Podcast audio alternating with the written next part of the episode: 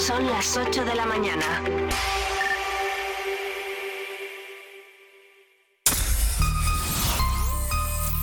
Vive Radio Segovia en el 90.4 de tu FM.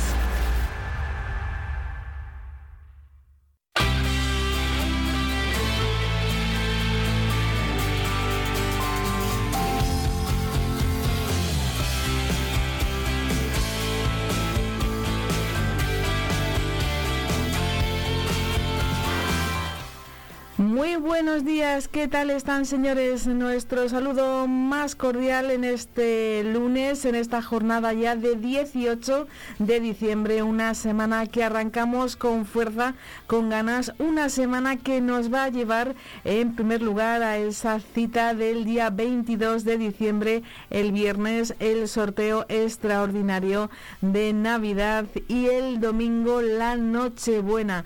Así que esta semana hay que echarle mucha energía, muchas ganas para llegar con toda la ilusión a esas eh, citas navideñas. Y es que nosotros aquí estamos para contarles todo lo que ocurre en nuestro entorno más cercano, eso lo que nos gusta, vivir la vida, por eso nos llamamos Vive Radio y además nos gusta vivir Segovia.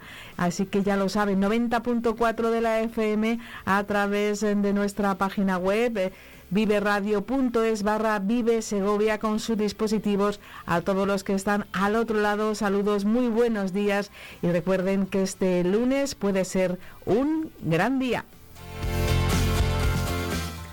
Saludos de Patricia Martín al micrófono. Les vamos a poner al día de lo que ocurre en nuestro entorno más cercano. Un fin de semana que nos ha dejado muchas noticias, eh, pero ante todo y sobre todo en este arranque del programa, como cada día, la información meteorológica porque ha caído una buena pelona esta madrugada, al igual que la anterior, con un fin de semana marcado por esos bancos de niebla, a veces eh, persistentes y sorprendentes, como el que tenía lugar el sábado a mediodía, que deja estampas de Segovia más propias de otras latitudes. Pero los bancos de niebla todavía son protagonistas. Se pueden ver en algunas zonas tanto de la capital como de la provincia y las temperaturas han sido realmente bajas.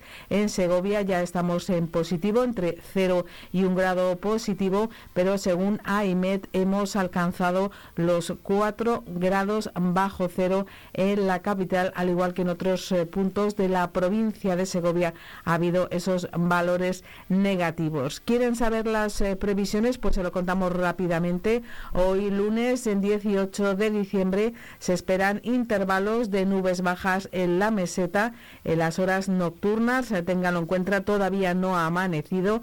Tenemos brumas y bancos de niebla que podrían ser persistentes y localmente es decir, acompañados de ese hielo, tendiendo a poco nuboso los cielos a partir de mediodía. Y en las montañas, poco nubosos. Las temperaturas mínimas sin cambios o ligero ascenso y las máximas en ligero descenso. Heladas pudieron ser localmente moderadas, como decimos, en cuanto a los vientos, en cambio, están en calma o flojo variable. En cuanto a las máximas, hoy van a estar entre los 6 eh, grados y los 11, esos termómetros esa máxima. Así comienza esta semana en lo meteorológico.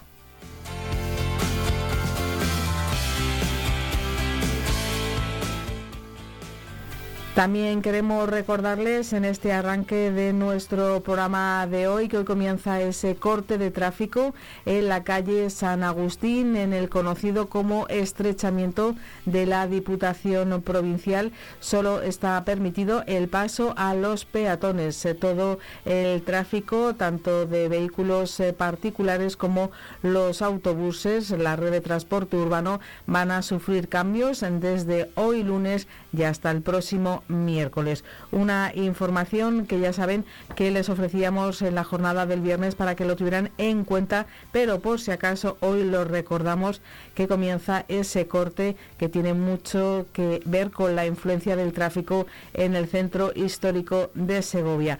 Y ahí también les hablamos de sucesos porque una mujer de unos 50 años y dos varones resultaban heridos el sábado en una colisión entre dos turismos en el kilómetro 69 de la carretera CL L603 a la entrada a la localidad de Turégano. Los hechos tenían lugar en la mañana del sábado, momento en el que la sala de operaciones del Centro de Emergencias del 112 de Castilla y León recibía varias llamadas por un accidente entre varios turismos en esta vía, con el resultado de tres personas, una de las cuales estaba atrapada por una pierna en el interior de su turismo. Por esta razón se dio aviso a la Guardia Civil de Tráfico, a bomberos de Segovia y al Centro de Coordinación de Emergencias Sanitarias que enviaba una UBI móvil, una ambulancia de soporte vital básico y personal sanitario de atención primaria del propio Centro de Salud de Tudegano. En el lugar de los hechos, los organismos de emergencia atendían a las personas heridas, a esta mujer y a dos varones jóvenes y eran trasladados más tarde a Segovia Capital, al centro asistencial en las ambulancias. Y vamos también con otra noticia que nos llega desde la subdelegación del Gobierno. La Guardia Civil ha desmantelado una organización paramilitar de ideología nazi con la detención de hasta 11 de sus líderes y la investigación de otras 11 personas miembros en las provincias de Almería, Alicante, Vizcaya, Castellón, en Jaén, en La Rioja, en Madrid, en Navarra, Málaga, Pontevedra, en Segovia, en Sevilla, Teruel, Toledo, Valencia y Zaragoza. Se les eh, considera autores de delitos de asociación ilícita, injurias a las instituciones del Estado, atentado, tenencia ilícita de armas y fomento, promoción e incitación al odio, la discriminación y la violencia hacia diversos objetivos. Los registros tuvieron lugar en la provincia de Almería, donde tuvo lugar esta actuación, pero recuerden que hay una persona detenida en la provincia de Segovia. Vamos a contarles más noticias. Nos seguimos poniendo juntos al día en esta jornada de 18 de diciembre y les hablamos en este caso del obispo de Segovia, de don César eh, Franco, que con el poemario Visiones, eh, eh, del que es autor, ha obtenido un premio mundial, el premio mundial Fernando Rielo de poesía mística, que tiene una dotación de 7.000 euros en la edición de la obra y una medalla conmemorativa. La obra de César Franco, del obispo de Segovia, ha sido seleccionada entre 268 poemarios procedentes de 22 países. Un regalo de cumpleaños anticipado, puesto que el obispo cumplió el pasado sábado 75 años y también informa la diócesis de Segovia a través del Secretariado de Medios de Comunicación Social que al cumplir esta edad, los 75 años, cumpliendo con el Código de Derecho Canónico, ya ha presentado su renuncia al Papa Francisco. Ahora queda en manos eh, del Papa que, que el episcopado de César Franco termine pronto o se prolongue por más tiempo. En este acto de la entrega del Premio Mundial de Poesía tuvo lugar, estuvo presidido por el rector de la Universidad Pontificia de Salamanca, Santiago García Jalón de la Lama, y contó con la intervención del presidente de la Fundación, Fernando Rielo, y del premio, Luis Casarús Latorre, el secretario permanente del premio, que es José María López Sevillano, así como el crítico literario David Gregory la escritora Isabel Bernardo y el poeta Miguel de Santiago Rodríguez. un premio de poesía para el obispo de Segovia que, como decimos, coincide con la presentación ante el Papa Francisco de su renuncia como al obispado de la de Segovia al haber cumplido los 75 años. Y vamos con más informaciones. En este caso nos adentramos en el mundo de la política con una nota de prensa que hacía llegar este fin de semana el Ayuntamiento de Segovia a los medios de comunicación para contar que en el borrador de presupuestos de 2024 que ultima el equipo de gobierno de José Mazaría se va a priorizar la puesta al día de los pagos atrasados en retribuciones y horas extra pendientes de cobro por buena parte de los trabajadores municipales, así como la aplicación de la subida salarial para el colectivo, tanto la de 2023 como la previsión para 2024 que alcanzarán en conjunto una subida en torno al 5%. Para conseguir este objetivo se ha decidido, entre otras medidas, la congelación total del sueldo de todos los concejales del Ayuntamiento de Segovia con algún tipo de liberación que serán los mismos que están fijados ahora. La renuncia a cualquier tipo de incremento aceptada responsablemente por los ediles y por el propio alcalde, se podrá cubrir buena parte de la partida necesaria para cubrir la deuda del ayuntamiento con sus trabajadores en forma de horas extra acumuladas por anteriores gobiernos y gratificaciones al personal. Se cuenta en esta nota de prensa que el ayuntamiento mantiene deudas atrasadas con numerosos empleados municipales por esas horas extra acumuladas en el anterior mandato del gobierno socialista en los ejercicios de 2021, 2022 y 2023, que representan una partida global en torno al medio millón de euros, cuyo pago nunca había sido previsto en los presupuestos de los ejercicios señalados y que ahora se ve obligado a equilibrar el equipo del alcalde José Mazarías en el primer presupuesto de su mandato. Nos eh, indican también que en diciembre se va a liberar el dinero que se adeuda a los trabajadores del Ayuntamiento de Segovia para que puedan cobrar antes de que acabe el año esta deuda que hablan de histórica reclamada durante años por los empleados y se dotará de partida presupuestaria la previsión de horas extra y trabajos fuera de jornada para 2024.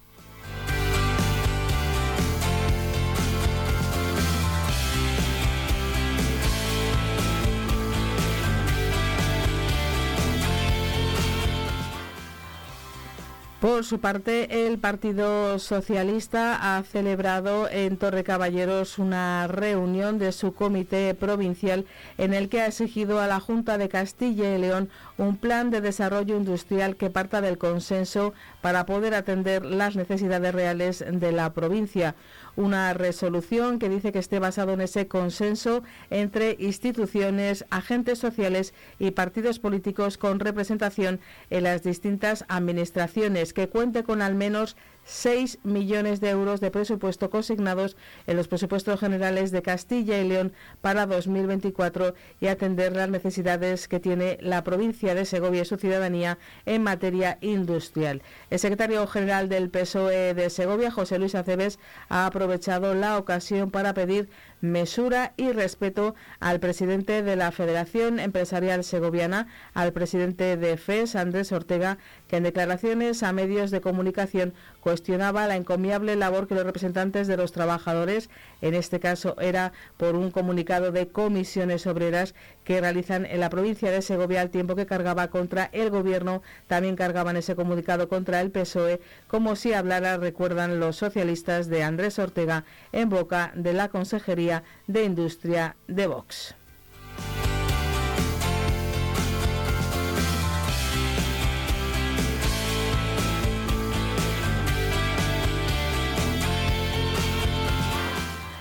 Vamos ya con noticias eh, del ámbito social y también eh, cultural. Vamos a contarles que ya han sido seleccionados los candidatos de la fase provincial del concurso de Belénes de la Diputación de Segovia. Ha tenido un total de 90 participantes, son 16 más que en la pasada edición, en su edición número 30 el 33, el concurso provincial de Belénes volverá a repartir más de 8.000 euros y ha celebrado su fase zonal con un jurado que se ha distribuido por grupos en los cuatro CEAs de la provincia para poder examinar de forma exhaustiva cada uno de los eh, detalles. Los Belénes que más ajustan a las condiciones eh, son las de la Asociación Cultural José Sebastián de Cozuelos de, de Fuente Cozuelos de Fuentidueña por el CEAS de Cantalejo, el del Ayuntamiento de Matabuena por el CEAS de Pradena y el de la Asociación Cultural de Rapariegos por el CEAS de Cuellar, que precisamente ha debutado en el concurso y ha accedido a la final provincial. Estamos hablando, en este caso, de la sección popular. Por lo que respecta a la sección escolar, los nacimientos que más llamaron la atención fueron los que destacan la imaginación de los menores para componer escenas hechas de cáscaras de huevo o de latas de conserva. Ejemplos los de las apas de los Rosales de Abades por el CEAS de San Ildefonso, el AMPA CRA de Ayllón por el CEAS de Pradena, el AMPA Virgen de la Cruz de Escalona del Prado en la zona de Cantalejo y el AMPA El Mayo de Zarzuela del Pinar por el CEAS de Cuellar. Todos serán visitados la próxima semana por el jurado de la fase provincial que tendrá que determinar qué belenes relevan en el palmarés del certamen a, lo que a los que ganaron el año pasado. Pues nuestra enhorabuena a todos los que han participado, 90 participantes en este concurso de belenes y a los que han conseguido llegar hasta esa fase provincial seleccionados por sus CEAS eh, que sigan adelante y ustedes ya saben que si visitan los pueblos de Segovia pueden hacerlo también a sus belenes.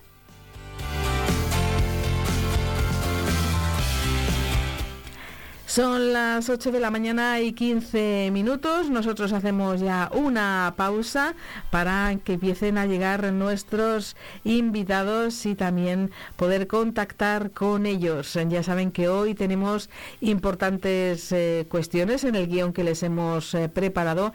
A las 9 y 5 estará con nosotros el presidente de la Diputación Provincial, Miguel Ángel de Vicente, en su cita. Hoy es tercer lunes de mes. Estará aquí en el estudio de Vive Segovia, en el número uno de la calle Estiradores, a las nueve y media.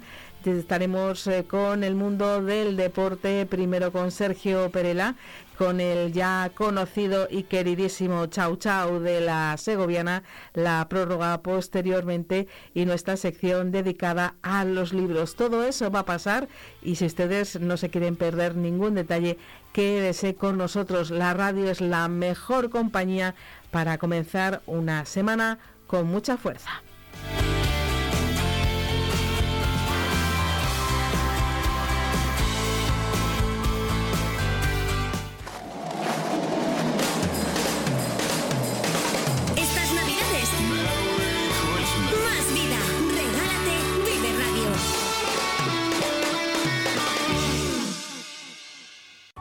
Combustibles Carbonero. Somos distribuidores oficiales de Repsol. Venta de gasóleos a domicilio en toda la provincia de Segovia para calefacción, agrícola y automoción. Te llevamos AdBlue a granel a domicilio. El carburante limpio, eficiente y seguro. Ahora con servicio propio. También te ofrecemos luz y gas. Donde nadie llega, llega Combustibles Carbonero.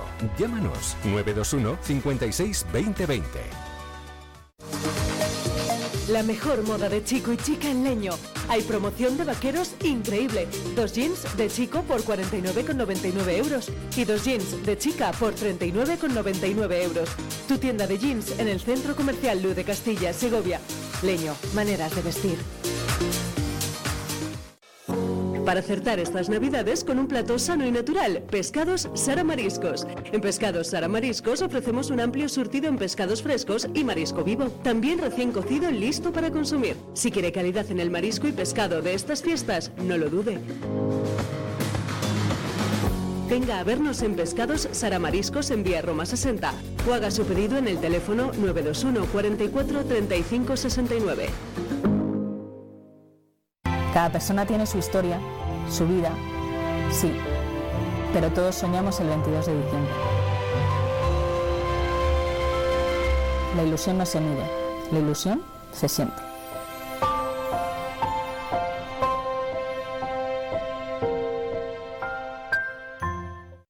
Desde el restaurante Maribel queremos desear unas felices fiestas a todos los segovianos y agradecer la confianza que depositan día a día en nosotros. Restaurante Maribel, cocina y servicio de calidad en Avenida Padre Claret 16, Segovia.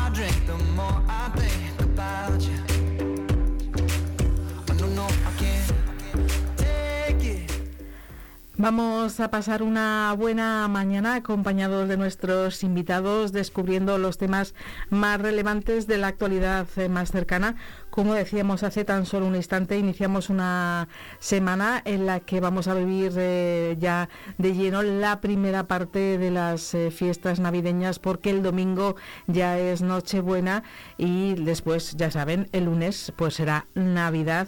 Así que son unas fechas en las que nos pillan todo en fin de semana y eso puede que haga que nos tengamos que organizar mucho mejor. Y ya saben que todo tiene que ver mm, en el mundo de las compras y del comercio más cercano que está ahí precisamente para ayudarnos y hoy saludamos al presidente de la agrupación de comercio de Segovia de FECOSE integrada en FES. Está con nosotros Roberto Manso. Muy buenos días. Buenos días.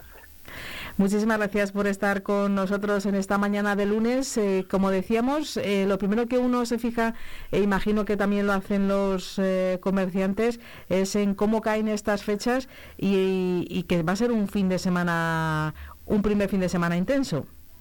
Pues sí, la verdad es que ya se nota muchísimo las, las fechas esta del año, que, es verdad que es la mejor época para el comercio, todos los años ocurre, y esta semana es la punta del año, la semana justo antes del 25, aunque luego nos queda también la semana de Reyes, que es buena. Luego tenemos entre medias esa semana, que es un poco más de la gente de relax, pero bueno, no nos podemos quejar, eh, la Navidad está siendo más o menos normal, se está vendiendo más o menos lo mismo que todos los años, eh, ya sabemos que lo que más se compra siempre en esta época pues es textil, calzado, sobre todo con este frío que hace, y por supuesto los productos de alimentación típicos que no pueden faltar. Hay que recordar que ha tardado un poquito el invierno, el otoño ha sido bastante cálido, con lo que imaginamos que el que haga un tiempo acorde a la, estación que estamos a punto de estrenar, de hecho, eh, si no me equivoco, vamos a estrenar el, invierno justo en la jornada de la lotería de Navidad. Eh, se agradece que se cumpla un poquito las previsiones, sobre todo en los sectores que comentabas, ¿no, Roberto? En el sector del textil y el calzado, porque ellos eh, eh, están viviendo muy de cerca lo diferente que son las temperaturas y, el tiempo en, la ciudad de Segovia, cómo ha cambiado los últimos eh, cinco años para acá. Pues sí, la verdad es que los primeros, nada más pasar el verano, ha, hecho calor hasta hace muy poquito, entonces no se han estado vendiendo prendas de textil. Ahora mismo sí, ahora ya están las ventas a tope es verdad que se sigue vendiendo mucho por internet y demás, pero al final la gente recurre a la tienda tradicional porque, bueno, sobre todo las prendas de abrigo sí que conviene probárselas, conviene ver cómo quedan, etcétera.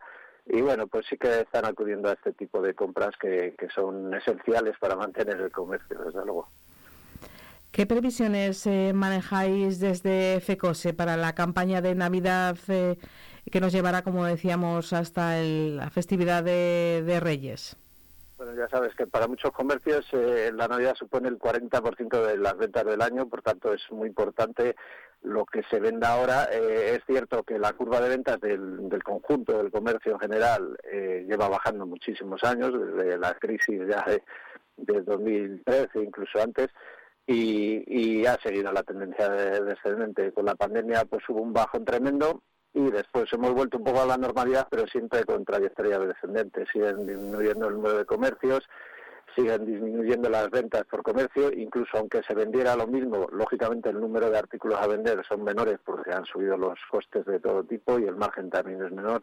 Entonces, bueno, pues no podemos ser optimistas, pero es verdad que estamos justo ahora en la época que, que bueno, los comercios se recuperan un poquito y, cogen un poco de oxígeno para aguantar el resto del año. ¿Cómo nos vamos eh, acoplando? ¿Seguimos comprando tanto por internet, online como en pandemia o afortunadamente nos hemos dado cuenta de los eh, valores que tiene ese comercio de proximidad, ese comercio eh, tradicional? ¿Puede haber una vuelta a, a, lo que existía en 2018, 2019 e incluso mejorar las cifras de aquello o va a costar y hace falta hacer reflexión, campañas, sensibilización? Mira, nosotros en FECOS estamos constantemente, ahora mismo tenemos la campaña de Navidad que básicamente la basamos en hacer compras en el comercio de al lado de casa. Seguimos queriendo sensibilizar, es verdad que la gente está concienciada que hay que comprar en el comercio de al lado de casa, pero la competencia de Internet es muy fuerte. Al final es, venden muy por debajo del coste nuestro, eh, muchos artículos, eh, son empresas muy fuertes con muchas campañas en redes y en todas partes incluso les da igual perder dinero. Ya vemos que Amazon, incluso un centro que iba a abrir logístico, al final no le abre, pero eso no quiere decir que venda menos, eh, quiere decir que lo redistribuye pues, a otros centros. Eh, cada vez hay más tiendas de Internet provenientes de China, que antes estaba solo AliExpress, ahora hay otras dos o tres muy fuertes. Entonces la competencia es tremenda. Eh, y dentro del comercio tenemos el problema de que, bueno, pues los comerciantes cada vez somos más mayores, muchos estamos ya cerca de la jubilación y entonces pues pues al final eh, poco a poco los comercios pequeños irán desapareciendo y quedará el comercio de compra por impulso de de, proximidad pero de, turístico etcétera pero el comercio tradicional tal y como lo conocemos pues tiende a desaparecer y, a reducirse a la mínima expresión y eso desgraciadamente está ocurriendo en todo el mundo y sobre todo en España y, y Segovia desde luego no es ajeno a ello.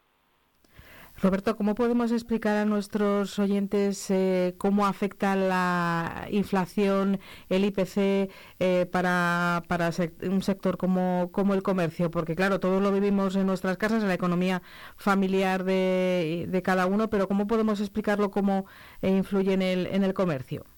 Pues sí, date cuenta de que si una cosa antes la vendíamos a 100 y nos costaba 80, ahora si nos cuesta 90, pues lógicamente tenemos que subir el precio, pero a lo mejor no la podemos subir a 110, la tenemos que subir a 105 porque a lo mejor a 110 no se vende. Entonces, al final el comercio asume buena parte de esas subidas, lo hacemos a costa de nuestros propios márgenes o incluso a costa de pérdidas porque llega un momento que si subes demasiado el precio no se vende nada o la competencia te absorbe. Entonces, al final lo único que podemos hacer es eso, tener el menor precio posible dentro del pequeño comercio para poder competir y asumir nosotros los, los propios la, propia diferencia de coste en buena parte porque si no al final no, no es rentable para el cliente comprar ahí ni rentable para nosotros mantenernos.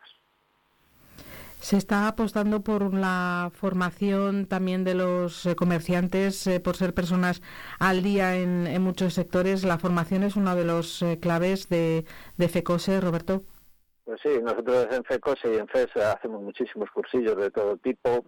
Es verdad que, al final el comerciante autónomo tiene muy poco tiempo porque la mayoría son solo ellos en la tienda o tienen uno o dos empleados y, realmente no tienen tiempo. Por eso muchos de los cursillos que hacemos son online en horas que no son de comercio, pero aún así, pues bueno, cuesta, cuesta que la gente sea consciente de la importancia de hacer estos cursos porque ya digo, sobre todo hay muchos comerciantes ya de una cierta edad que dicen, mira, para lo que me queda ya aguanto con lo que tengo. Entonces, cuesta, cuesta, pero bueno, eh, nosotros seguimos eh, solicitando que haya ayudas de las administraciones públicas, no solo en formación, sino ayudas en exención de impuestos, en, bueno, en todo tipo de, colaboración que se pueda hacer con el pequeño comercio y en su promoción y bueno, nos están haciendo caso en parte, pero es verdad que, cuesta mucho llegar a la gente y cuesta mucho que, que estas medidas tengan un éxito espectacular, la verdad.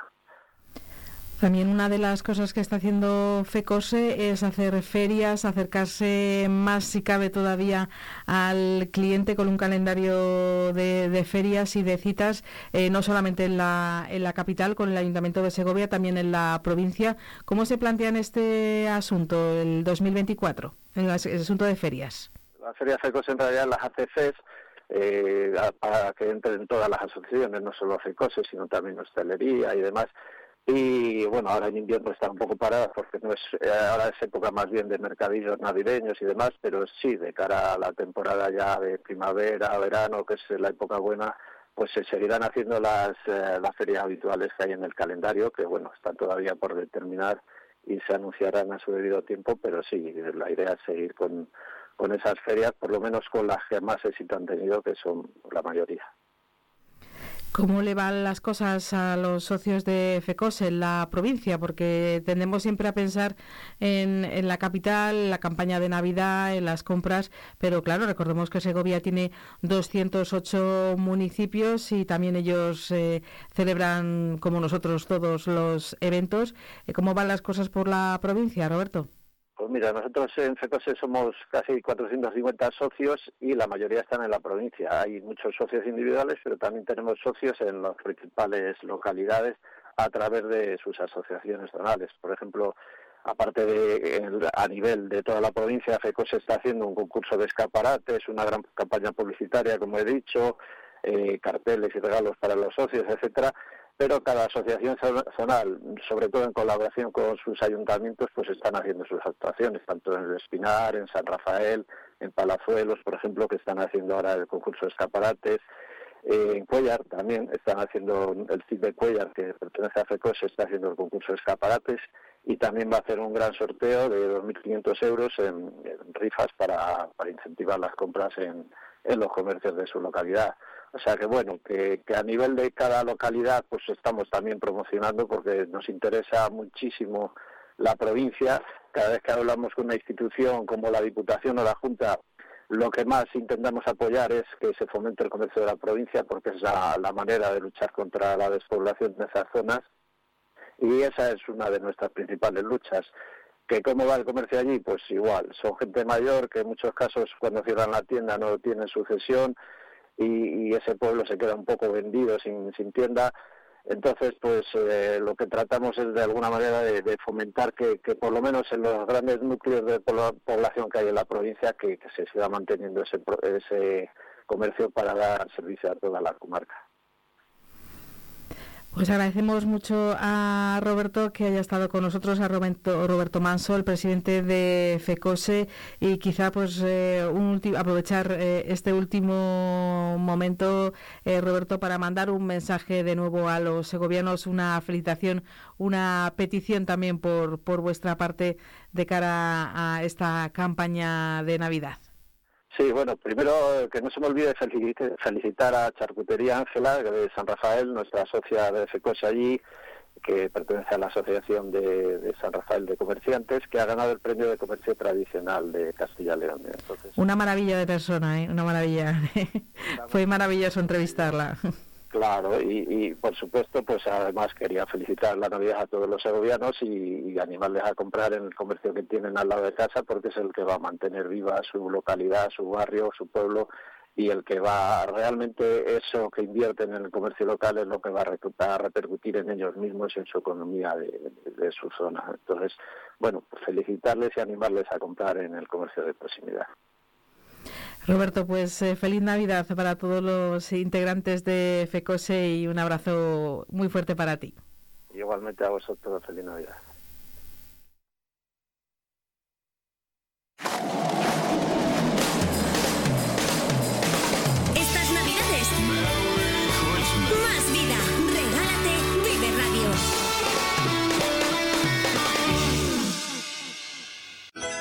Esta Navidad va a ser como la de hace 26 años, porque en todo útil no hemos subido los precios. Ven y disfruta de nuestros regalos, decoración, luces navideñas, juguetes, móviles.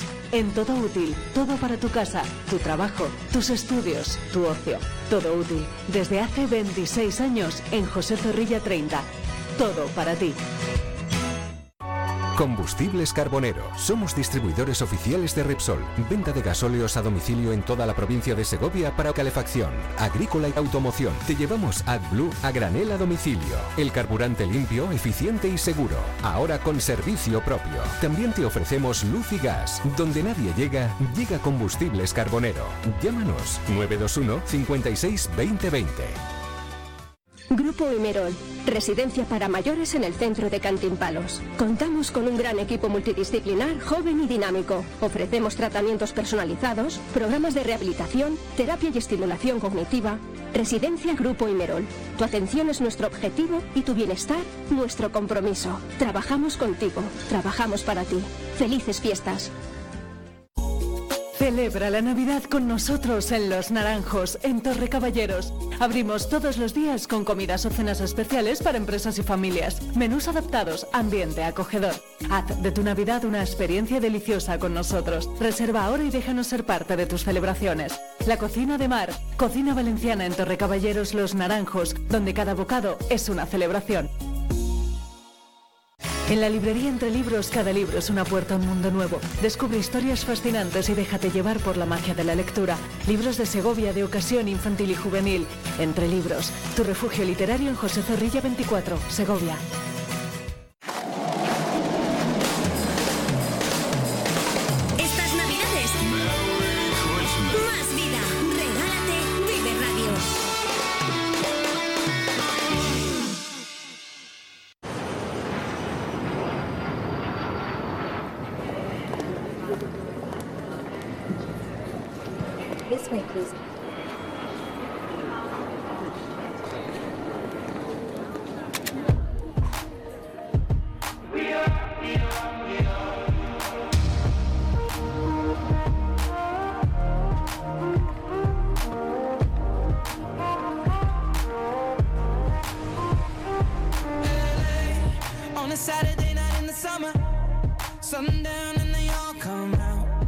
Lamborghinis and they rented hummus.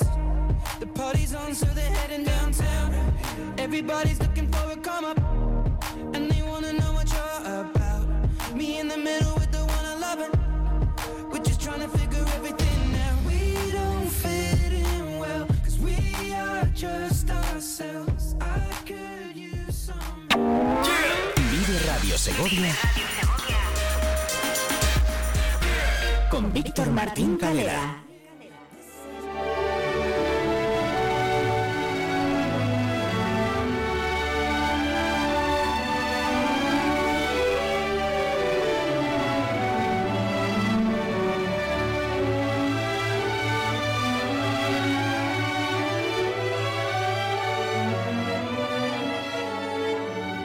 Seguimos acercándoles a todos ustedes, nuestros oyentes de Vive Radio, la Unión Europea, para que conozcan más sobre instituciones, asociaciones, la labor, etcétera, etcétera. Hoy de nuevo tenemos a Samuel Marcos González, que es el responsable técnico de Europe Direct Segovia, para continuar hablando de cosas que quedaron pendientes, como por ejemplo la simbología, los objetivos, valores de la Unión Europea, incluso algunas anécdotas.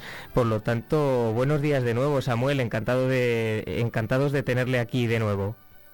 Hola, buenos días, Víctor. Nada, pues un placer otra vez estar con vosotros. Igualmente, y seguro que para nuestros oyentes eh, también es genial poder conocer un poco más sobre la Unión Europea. En este caso vamos a empezar hablando sobre los símbolos. Eh, ¿Qué nos puede decir sobre esta simbología de la Unión Europea que le caracteriza a, a Europa? Bueno, pues posiblemente si, pensamos ahora mismo qué es la Unión Europea, bueno, además voy a empezar con, una curiosidad que también es símbolo, ¿no? La Unión Europea simplemente el nombre y, por ejemplo, o sea, no, si tú vas a los tratados fundamentales, al Tratado de Maastricht, al tratado donde se constituyó la Unión Europea, veremos que, no existe una definición de, Unión Europea, ¿no? Eso ya es una, es una curiosidad hacen mención todo el rato de los valores que has mencionado, de objetivos, etcétera, pero no hay una definición. No es como cuando buscas en la RAE Unión Europea y te viene una descripción exacta, ¿no? Entonces, pues bueno, eh, da margen un poco a, cada, a, cada, a cada persona a interpretar un poco lo que es la, Unión Europea, ¿no? Pero bueno, una, unión de, de países que cooperan por los mismos objetivos. Y después lo que la gente le vendrá a la cabeza será la bandera de la Unión Europea, que, que bueno, que para, para tenerlo un poco un dibujo mental, bueno, es un fondo azul con, con 12 estrellas doradas y, y habrá gente que, que, que, dirá, bueno, pues el 12 será porque los países fundadores de la Unión Europea pues serían 12 países. Pues pues no, no es así, ¿no? Es simplemente es un es un número que representa un poco la, la, la perfección, la totalidad, etcétera, ¿no? Luego con, con algún ejemplo claro eh, lo podemos ver, ¿no? ¿Cuántos meses tiene, tiene el año, no? Son 12 meses, luego también hay gente que dice, no, pues es que tiene un cierto vínculo religioso, ¿no? Había 12 apóstoles, pues, pues bueno, pues a lo mejor quizás sea así, quizás quizás no, pero bueno, que significa que es un número importante en la historia, ¿no? También hubo 12 dioses en el, en el, en el Olimpo, ¿no? Eh, bueno, cierta, cierta mitología, ¿no? Entonces, pues bueno, simplemente decir eso, que es un número que, que, representa cierta perfección y luego la forma en la que están las estrellas en forma de círculo, pues bueno, representa también un poco la, unidad ¿no? de, todos los países que, que forman parte de la, de la Unión Europea. Luego también más, símbolos, otro que se nos viene a la, a la cabeza, pues bueno, el, el propio euro, ¿no? El, la moneda de, del euro que, que también como dato curioso, ni ni todos los países que forman parte de la Unión Europea usan el euro y, y hay países que, no forman parte de la Unión Europea, pero que bueno, que sí que están usando la, moneda de, del euro. Entonces, pues bueno, eh, hay diferentes decisiones, por ejemplo, eh, Dinamarca, ¿no? Es un país que simplemente decidió no usarla y, ya está. Y luego hay otros países eh, que a lo mejor los adoptan en, algún momento o no y, y, ya veremos en, en, el futuro si las terminan implementando, ¿no? como puede ser el caso de Polonia o Bulgaria, eh, Rumanía, etcétera, ¿no? Hay un país que aún no usa el, usa el euro, pero posiblemente dentro de unos años sí que lo haga. Después, algún otro símbolo curioso, bueno, el, Día de Europa, ¿no? que se celebra el, el 9 de mayo, que sí que hablamos en el anterior vez de un poco en la historia eh, sí que sí que marcamos esta esta fecha como el día de la creación de la Unión Europea que es el, día que, que representa la, fecha en la que Robert Schuman, el ministro francés, es el cuando propuso ese plan de, cooperación. Entonces es uno, de los grandes símbolos de la, Unión Europea. Y después también no es un símbolo, pero bueno, es una, curiosidad que, bueno, la Unión Europea fue Premio Nobel de, la Paz en 2012 que esto bueno significa que bueno en primer lugar que no todos los premios no, Nobel van directos a una persona particular o personas sino que bueno también una entidad como, como es la Unión pues ha podido recibir un premio de este tipo al final la Unión Europea se, construyó para preservar la paz y al final pues se le, se le dio recompensado con ese premio que en el 2012 pues serían 62 años, ¿no? Manteniendo la paz aquí en entre los países de, la Unión. Y como último símbolo, sí que me gustaría el, resaltar el, lema de la Unión Europea, que es unida en la diversidad. Porque a, pesar de que somos muchos países con culturas y tradiciones diferentes, aunque todo ese, ese crisol de, de culturas es una diversidad tremenda, pues bueno, al final eh, sí que compartimos los mismos objetivos y valores. Samuel, le quería preguntar sobre esos países que están fuera de la Unión Europea, que sí que utilizan el euro, que son Andorra, eh, Mónaco, San Marino y el Vaticano, si no me equivoco. Por, qué tienen ese, esos privilegios y esos acuerdos con la Unión Europea? Bueno, pues al final son acuerdos son, son principados o, son territorios que al final están como dentro ya de, un propio país. ¿no? Por ejemplo, Mónaco está dentro de, Francia, tiene la normativa de, Francia, están ahí metidos. Y, bueno, eh, para un país como Andorra o estos principados, pues bueno, el tener su propia moneda, eh, pues bueno, eh, a nivel a nivel político dentro de toda esta cooperación eh, internacional, pues bueno, pues sería un poco un poco conflictivo, ¿no? Si vas a pasar por San Marino, el tener que estar cambiando monedas eh, a una moneda propia local donde hay muy pocos habitantes, pues bueno, no tendría no tendría mucho sentido. Entonces se acogen directamente a, la, a estas monedas, a la moneda del euro.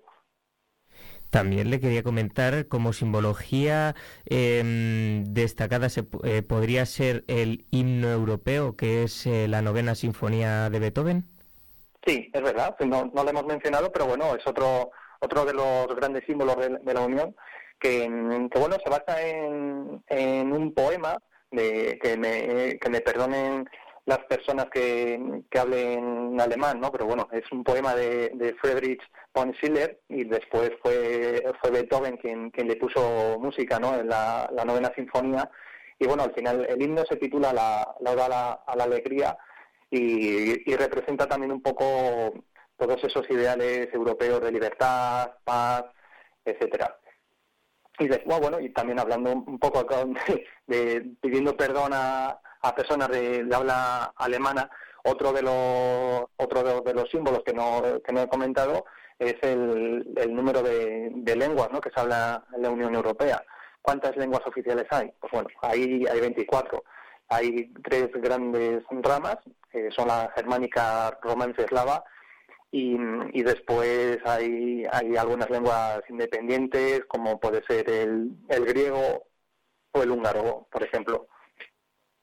¿Y el griego y el húngaro entonces no están considerados como lenguas oficiales de la Unión Europea? ¿Eso porque eh, ¿Cuál es la causa? Ah, sí son. No, no, sí que, sí que son lenguas oficiales, pero no pertenecen a las grandes ramas, ¿no? Que, por ejemplo, el, romance, el, que es, por ejemplo, el español o el francés, el italiano, etcétera, todos esos vienen de esa misma, de esa misma rama, o de la germánica, por ejemplo, el danés o el alemán. Pero luego hay, te encuentras con casos eh, independientes por completo, por ejemplo, el, irlandés, el, maltés o, el griego y el, húngaro que hemos mencionado anteriormente, también son lenguas oficiales de la, de la Unión Europea, pero que no forman parte de esas grandes, de esas grandes familias. Y después sí que a nivel de lenguaje oficial, a nivel de, instituciones europeas, eh, pues bueno, sí que son el, inglés, el francés y el alemán, son como las principales lenguas. Ahí eh, me da pena decir que el español no, lo es, pero, pero bueno, la, a nivel a nivel de cooperación internacional, cuando se tienen que hablar entre, entre países, al final tienen que usar una de esas lenguas. Y bueno, por hablar de otros temas que de la Unión Europea, los valores, los objetivos, eh, entre otras eh, cosas, ¿qué nos puede contar sobre esto? Pues mira, los, los objetivos de, la Unión Europea vienen, vienen redactados en el Tratado de la Unión Europea, el Tratado de Maastricht, y, bueno, son, son objetivos comunes que, que, cuando un país forma parte de la Unión Europea eh, se compromete a, cumplir, ¿no? Y, y como, como hemos dicho en, anteriormente, eh, la Unión Europea se, se originó para, para conseguir la paz entre, entre los países de, miembros de, esa unión de países, pues bueno, el objetivo número uno no deja de ser el, promocionar la, paz, ¿no? la el bienestar de, la ciudadanía de, estos países. Luego tenemos otros objetivos como, como puede ser la, libertad eh, en general, no solamente libertad de, de expresión, sino libertad en general, ¿no? Por ejemplo, el, cuando, cuando una persona hace, un Erasmus, un estudiante, esa libertad de poder ir y estudiar entre diferentes países sin que haya ningún tipo de, barreras o, poder trabajar en, cualquier otro país de, la Unión Europea, libertad tanto comercial como laboral dentro del espacio de Schengen, etcétera, ¿no? Luego también otro de los objetivos de, la Unión Europea es crear una economía sostenible, una economía fuerte. Al final la, Unión posiblemente eh, a nivel de potencia mundial esté, esté a la par que, Estados Unidos o, China, por ejemplo. Luego otro objetivo, pues, pues bueno, la inclusión social, la igualdad, ¿vale? Eh, la Unión Europea combate contra, contra la discriminación, contra la exclusión social. También se crean diferentes fondos para, para promover esto, ¿no? Fondo Social Europeo, por ejemplo. Luego también otro objetivo de la Unión es el, tratar de, de, conseguir un progreso científico, tecnológico, ¿vale? Entonces también se crean diferentes eh, bueno, yo te, voy a poner, te pongo ejemplos de, cosas concretas, ¿no? Porque hablar muchas veces de, objetivos, pues al final eh, suena todo como muy abstracto, ¿no? Pero por ejemplo, en el caso del progreso científico-tecnológico tenemos un caso que seguramente a lo mejor de oídas sí que la gente lo puede, puede conocer, ¿no? Que son es el programa de, Horizonte Europa, que es, el, es un marco de, de, la Unión Europea para todo, todo es la investigación e innovación, ¿no? Son fondos europeos para poder desarrollar todo ese, ese progreso. Luego, el conseguir la solidaridad entre, los diferentes países. Así como, como dato curioso, eh, decir, por ejemplo, que España, eh, aunque los datos sean un poco más, anteriores, hablo de un dato del 2018, pero bueno, para que la gente se haga una idea, eh, la Unión Europea aporta más a España que España aporta a la, a la Unión Europea, ¿no? A niveles, términos de, PIB, etcétera, de lo que España, por ejemplo, da a la, Unión Europea, es el, era el, el 0,85%, y en cambio recibíamos de la Unión Europea bastante más dinero de lo que nosotros eh, enviábamos, ¿no?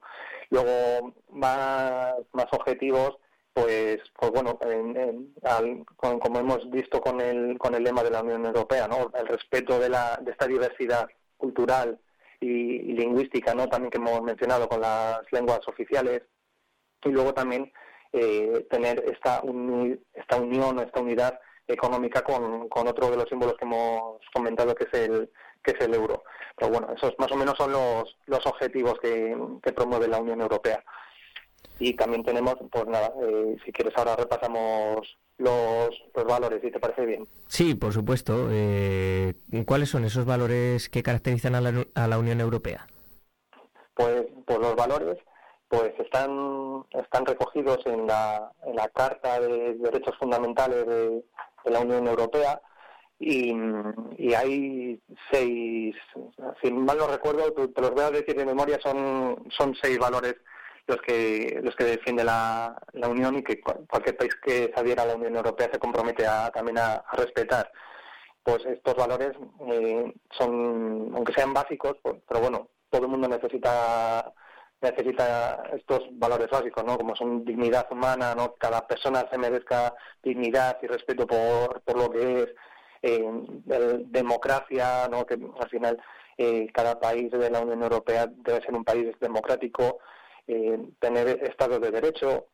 Que, o sea, que eso al final cada, cada Estado se, se rige por un, por un sistema eh, de leyes, un sistema judicial, eh, tener libertad, ¿no? que la, también lo hemos, lo hemos visto también como, como objetivo, además de, la libertad de, poder viajar entre diferentes países sin ningún tipo de restricción, pues bueno, la libertad aquí sí que nos, referimos a una libertad de pensamiento, libertad de, expresar libremente cualquier idea tuya, elegir tu propia religión o tener derecho como la educación o privacidad, etcétera.